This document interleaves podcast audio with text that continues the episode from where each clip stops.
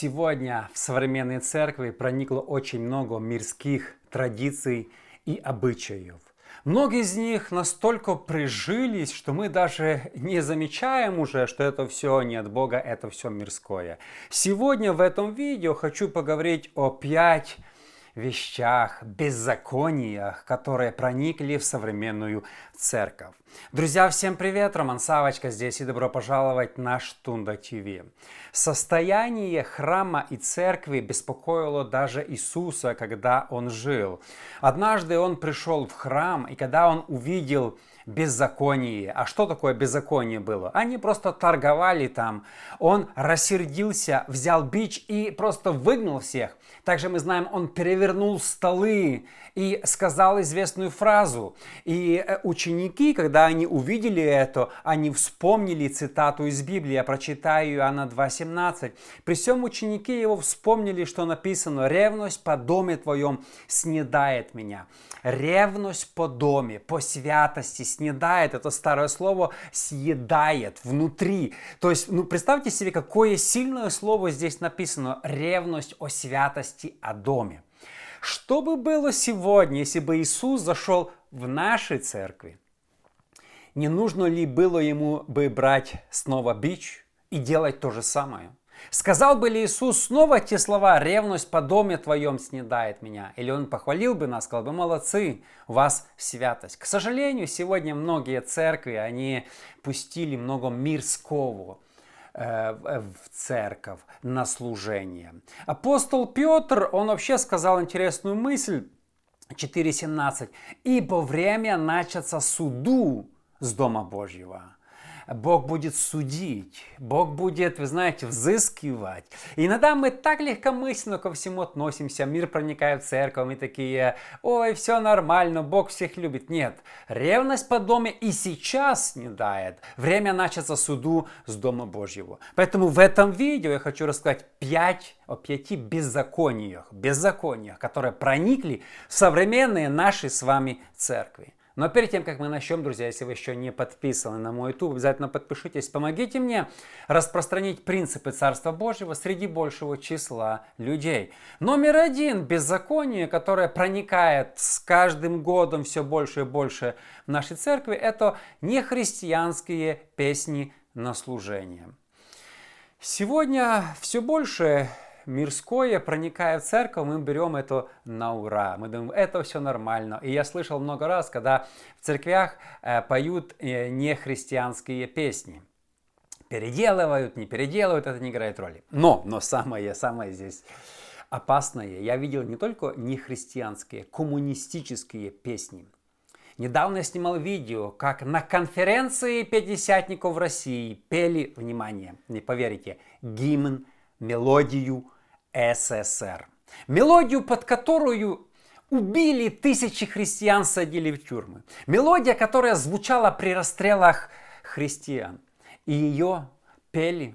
И там была камера не центральная, а кто на телефон снимал. Люди в зале поднимали руки и поклоня, поклонялись, закрывая глаза. Кому? И когда я смотрел на это, что не то, что не христианская, там какая-то песня про любовь, ну там ладно, Пугачев успели, это одно, я бы, может быть, не возмущался. Но когда поют гимн СССР. Мне кто-то написал, ты не понимаешь, это не гимн СССР, это гимн России. Смотрите, я жил еще во времена СССР, у меня был паспорт СССР, я помню эту мелодию.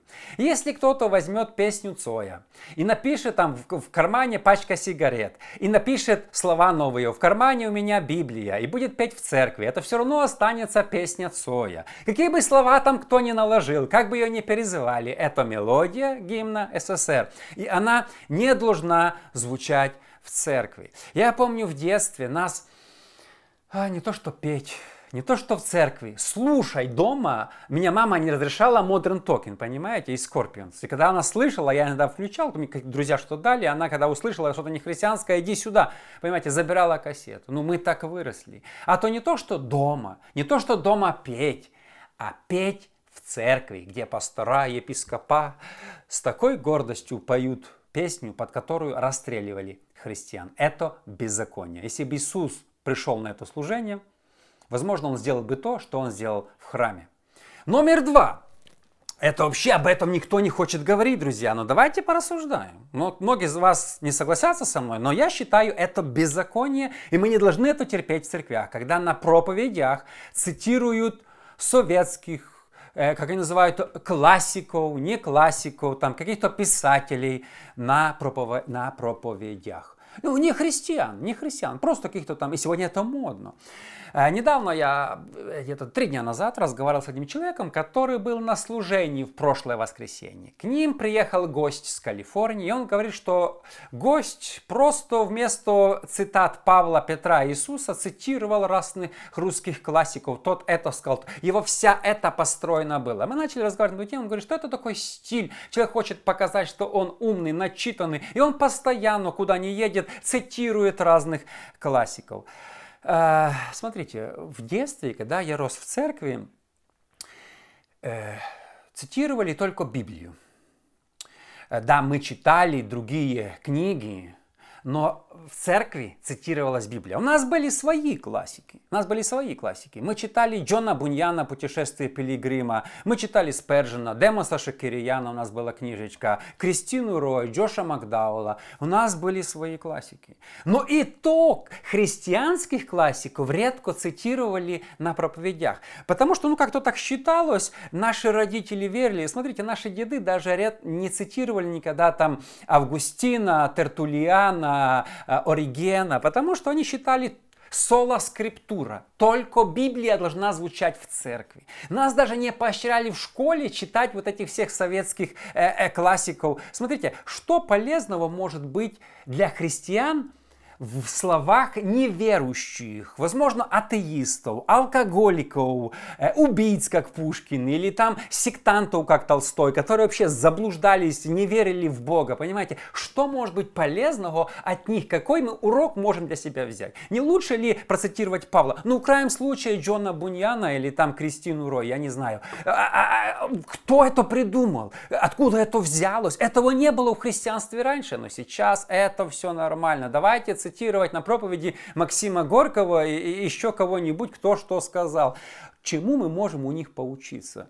Э, э, ничему. Если человек хочет блеснуть знаниями, показать, что он начитанный, вы знаете, есть много христианских классиков, которые уже больше 500 лет, не 100, не 200, 500 лет назад. Знаете, когда начал усиленно изучать реформацию, оказывается, что не только Лютер был реформером, кроме Лютера было без привлечения сотни, сотни, может быть тысячи проповедников, теологов, богословов. Вот их можно читать, их можно цитировать, и от них можно что-то учиться. Они делали очищение церкви. Смотрите, Томас Манзер, Кальвин, Дирк Вильямс, Моно Сименс, а, Джон Нокс, Виклиф. Очень много можно у них поучиться. когда ты будешь цитировать эти имена на проповеди, все подумают, что ты умный, понимаете? Но с другой стороны, друзья, еще раз, чем больше Библии в проповеди, тем более проповедь эффективна. Библия меняет людей. Все остальное, все остальное это просто прибавки, разбавки и вода. Тем более вот это все такое, как мы говорим,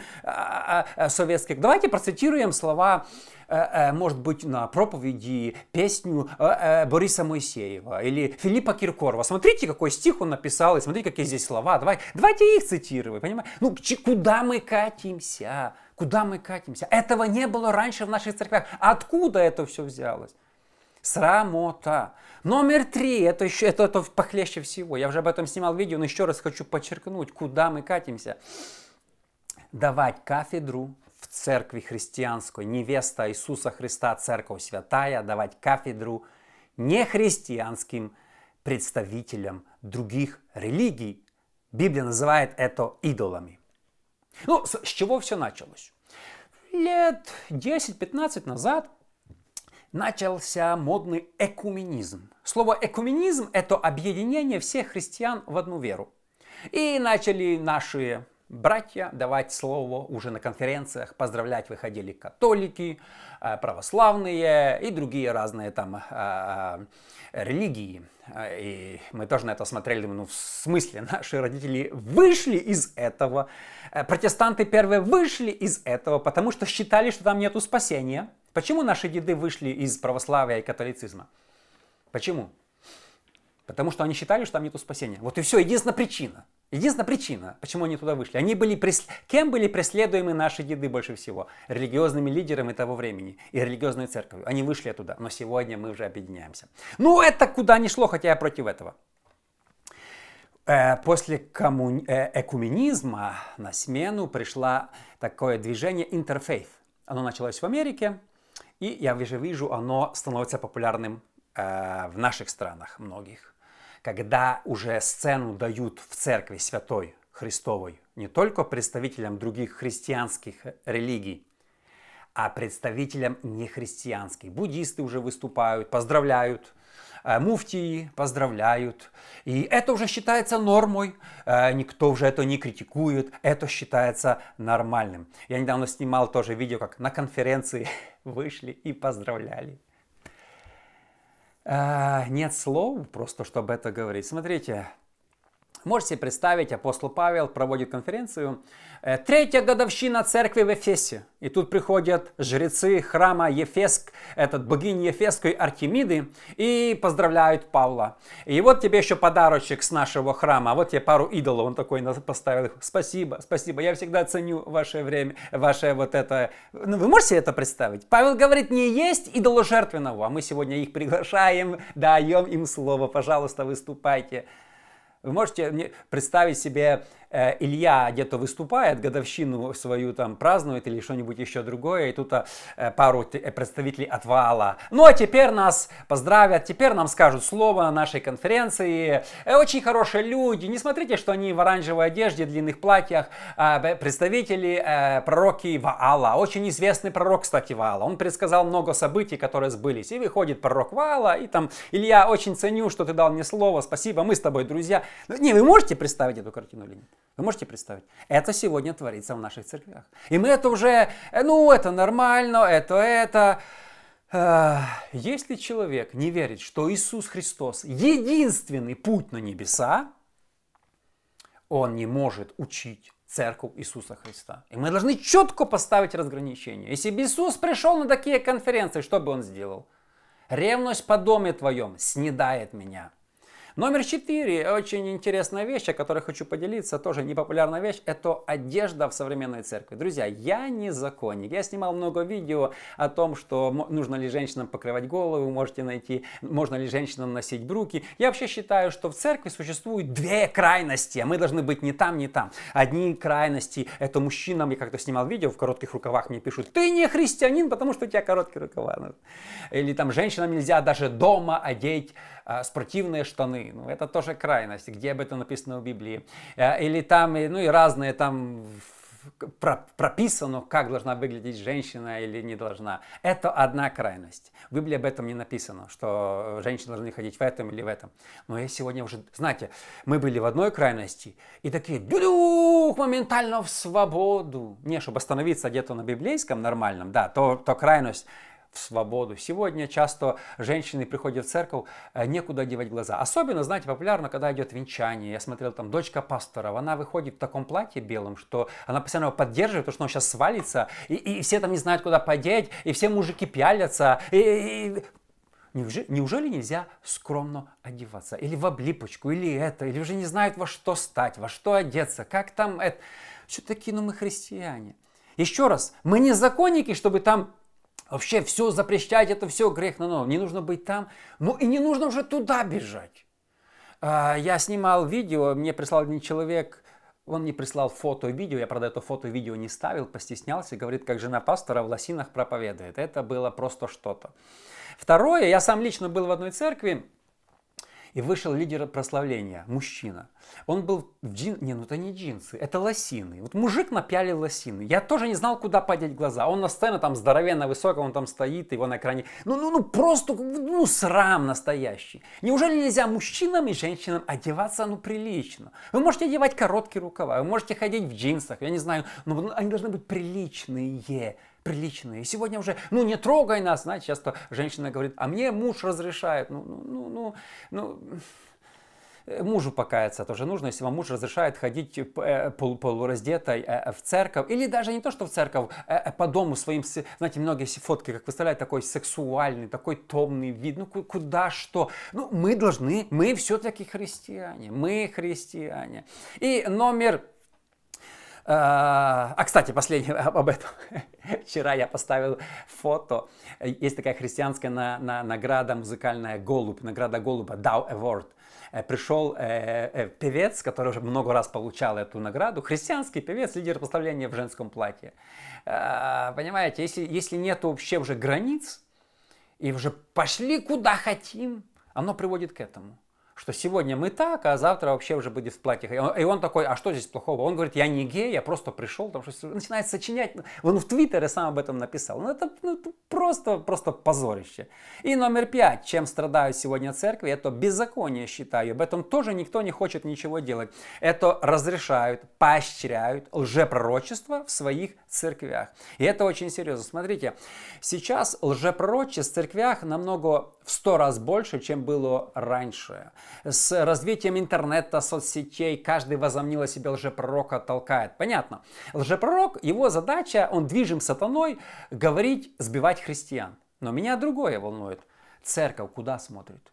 Почему церковь не пресекает этих лжепророков и не наказывает, не взыскивает, не привлекает к ответственности, что ты сказал, это не сбылось, ты лжепророк, ты должен быть наказан. Вы знаете, в Старом Завете побивали камнями. Но сегодня предсказывают, что хотят, не несут ответственности, это ничего не сбывается, а церкви закрывают глаза. Там будет землетрясение, голод, побежали туда, церковь еще слушает это, дает им кафедру, а потом ничего не сбывается, такие, а, ничего страшного. Если не сбылось, иди сюда. Церковь должна пресекать это. Если вы не умеете контролировать, смотрите, если человек не умеет контролировать оружие, ему не дадут его. Если человек не умеет контролировать огонь, ребенок, ему не дадут его. Если человек не знает, как обращаться с пророчествами, церковь, а, вот мы все поощряем, но мы никого не наказываем. Мы должны э, э, к этому относиться очень серьезно. Иисус предупреждал, Матфея 24:11, «И многие лжепророки восстанут, и прельстят многих. Это признак последнего времени. Лжепророки с кафедры, просто в церкви рассказывают, рассказывают, пугают, не несут ответственности. И уже другие смеются с нас. Баптисты смеются с нас, католики с нас смеются, и остальные, что столько пророков, неверующие даже смеются, что позорятся и позорятся, позорятся и позорятся. Мы должны это прекратить. Если бы Иисус пришел в церковь, где были сказаны пророчества, которые не сбылись, он взял бы снова бич – эти пророки, пророки, лжепророки получили бы от него. Они, конечно, предстанут пред Богом, будут давать э, ответственность за свои слова. Но вы знаете, из-за этого, что многое не сбывается, то люди уже не верят настоящему, потому что поносится имя Бога. Друзья, мы снова должны вернуться к святости. Еще раз, Петр сказал, время начаться суду с Дома Божьего.